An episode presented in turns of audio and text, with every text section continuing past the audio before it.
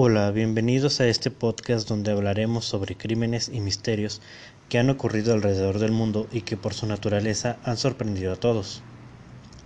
El día de hoy les comentaré sobre el caso de Stephen McDaniel. El día de hoy eh, la historia sobre la que les hablaré es una de las casualidades, eh, bueno, una historia con casualidades que ayudaron a resolver un misterio y donde unos policías con pocas ganas de cumplir su deber terminarían eh, siendo parte crucial para detener al asesino. Para empezar, les describiré un video que fue encontrado en la casa del sospechoso en el que se ve cómo graba a través de la ventana. Viendo por el espacio entre las persianas, graba la habitación de la víctima. Después se supo que para lograr esto, eh, amarró con cinta adhesiva a un palo de más o menos de medio metro y lo asomó y lo grabó y así pudo grabar la habitación. Videos como estos fueron encontrados en el ordenador y en memorias flash que de hecho pertenecían a la víctima y que tiempo atrás se las, habían robado. En la misma noche en que fue grabado este video eh, que les acabo de mencionar, a las 4.30 de la mañana del domingo 26 de junio del año 2011, una persona entró a la casa de Lauren Giddings. Este hombre llevaba guantes y usando una llave maestra pudo ingresar al domicilio. Giddings se encontraba dormida y con sigilo el hombre entró al domicilio y se supo después que había estudiado métodos de sigilo para poder sorprender a Lauren. Después de entrar el hombre a la casa, al departamento, perdón, Ingresó a la habitación donde Lauren estaba, eh, se sentó en su cama sin hacer ruido y la observó mientras dormía. Pero el silencio se rompió, pues oyeron unos pasos y aquel hombre quedó frío sin saber qué hacer o cómo reaccionar. Al contrario de Lauren que despertó con el ruido y que al observar a aquel hombre y en actitud calmada le dijo que se fuera y que no le hiciera ningún daño. El asesino saltó a la cama de Lauren y la tomó por la garganta. Según explicó, estas eh, fueron sus palabras. Caímos de la cama al suelo, y en la lucha por alejarse de mí, ella movió sus piernas y su cuerpo bajo su cama, impidiéndole alejarse o defenderse. Mientras forcejeábamos, ella me pudo quitar la máscara y me reconoció. Después de que Lauren falleciera, movió su cuerpo y lo colocó en la bañera. Después se fue a su casa donde pasó toda la noche frente a, su computadora eh, y al día siguiente volvió al domicilio y desmembró a la mujer con una sierra metálica. Según sus palabras en el tribunal, que eh, fueron las siguientes. Le quité las extremidades y la cabeza, las envolví en varias bolsas de basura negras por separado y las tiré en el basurero de la escuela de abogacía de Mercer. El sujeto también se deshizo de los guantes y la máscara que había estado usando durante el crimen. Sin embargo, para deshacerse del torso de Lauren batalló más hasta que decidió dejarlo en el basurero del mismo complejo donde viven él y su víctima. Todo esto lo hizo el 28 de junio antes de que fuera encontrado. Según el asesino eh, comenta eh, en sus palabras, dice, en ningún momento hubo violación ella llevaba los pantalones eh, cortos rosados cuando murió y yo nunca se los quité. Se encontraron con su torso tal como yo los había dejado. Eh, los días que siguieron el asesino le costaba dormir, pasaba horas frente a su ordenador, mientras que fue afuera en las calles todo el pueblo se había unido en la búsqueda de Lauren. De igual manera, eh, un grupo de estudiantes y amigos de Lauren se habían unido en la búsqueda pegando carteles con la fotografía de Lauren. Entre ellos eh, se encontraba un joven llamado Stephen McDaniel, quien era compañero de clases y que vivía cerca de Lauren, además de que estaba convencido de que ella seguía con vida. Para el 29 de junio, el grupo de jóvenes ya había recorrido las calles en búsqueda de pistas, pero no lograron encontrar nada. Al día siguiente, eh, un par de investigadores, sin muchas ganas de realizar su trabajo, acudieron a la zona de departamentos donde vivía Lauren para investigar eh, y tal vez encontrar más pistas. Ese día era día de trabajo, por lo cual no había muchos coches estacionados cerca, así que decidieron aparcar cerca de un contenedor de basura. Sin saberlo y tal vez sin quererlo, ya habían dado con su pista más importante en el caso. Los, detectives en su investigación no pudieron dar con alguna pista nueva y sin más se iban a retirar del lugar. En ese lapso de tiempo en lo que estaban investigando el domicilio, el camión de la basura pasó por el lugar, pero al estar el coche de los investigadores obstruyendo la zona eh, donde estaba el contenedor de basura, no pudo vaciar el contenido así que siguió su camino de largo.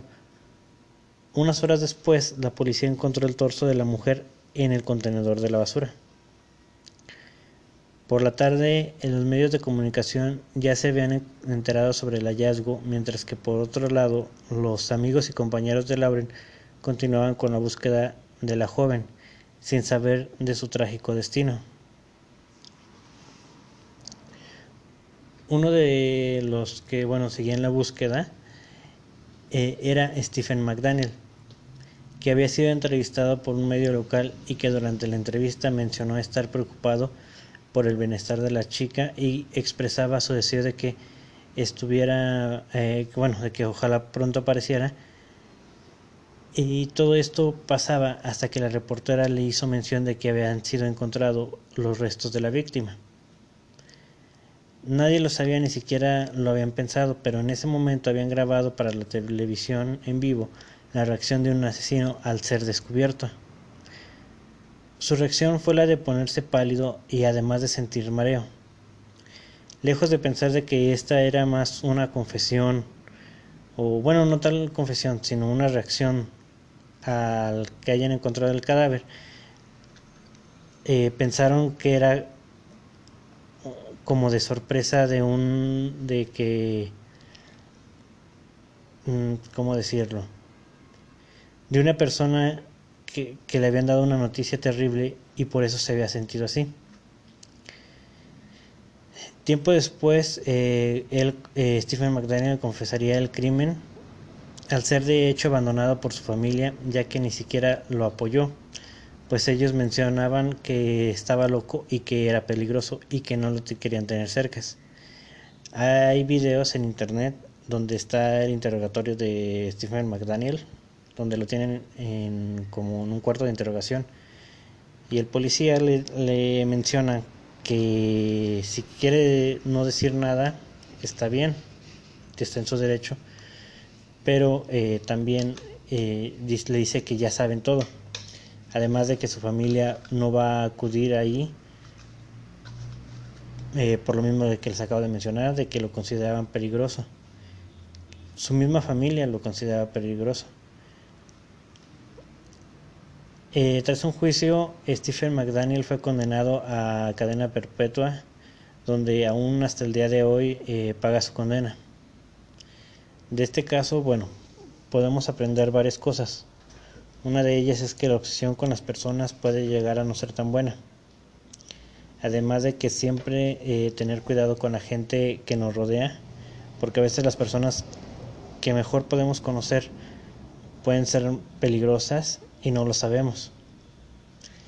Eh, aquí en este caso también, por ejemplo, me enfocaría más en la familia de Stephen McDaniel. A ellos, bueno, no los juzgo, ni, ni digo nada sobre ellos por haberlo, ya no haberlo apoyado, eh, porque bueno, nunca desearía estar en esa situación de que tal vez algún conocido eh, sea algún asesino. Este, pero si ellos sabían que él tenía tal vez esos problemas, en, que era así, su forma de ser, tal vez buscar una ayuda de buscar una forma de ayudarlo. Eh, tal vez ir con un psiquiatra o, o no sé, eh, hay muchos tratamientos que puede, que puede haber. Eh, aquí también noto que unos van a poder decir que a lo mejor la locura de Stephen McDaniel fue lo que le hizo impulsivamente matar a Lauren, pero él investigó las técnicas de sigilo, además de que llegó con una máscara al departamento, traía una llave, traía guantes, entonces todo lo que hizo ya estaba planeado, era un crimen premeditado, ya lo había pensado. Eh, tal vez ya lo tenía pensado por días, además de que estaban los videos de que había hecho. Entonces,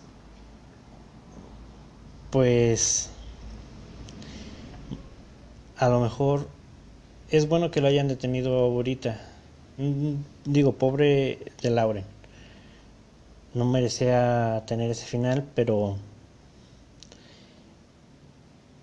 es bueno que lo hayan detenido porque si una persona que, que mató a, otra y que tuvo ese tiempo de planación pudo haber matado a otra persona y de hecho es así como regularmente pueden eh, llegar a hacer lo que son los asesinos en serie o, asesinos que les gusta matar eh, consecutivamente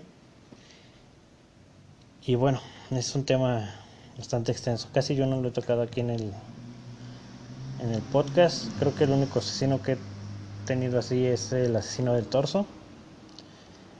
Y bueno, toda esta eh, información eh, la obtuve de la página gizmodo.com a la que le doy las gracias. Y a partir de aquí, bueno, sería un poquito de spam. Y más que nada es para recomendarles dos podcasts con temáticas. Eh, bueno, uno es un, es similar a la que se maneja en este podcast y otra sí es un poco diferente. El primero de ellos eh, se llama El Crimen, es un podcast de investigación policíaca en el cual lo pueden encontrar en Spotify y en YouTube. Y el segundo de ellos es Ciencia Media, un podcast de temas varios donde pueden aprender y pasarla bien. Este podcast también lo pueden encontrar en Spotify. Espero les puedan dar una oportunidad y les agraden. Y bueno, esto sería todo por el momento. Muchas gracias por escuchar este episodio y los espero al próximo. Hasta luego.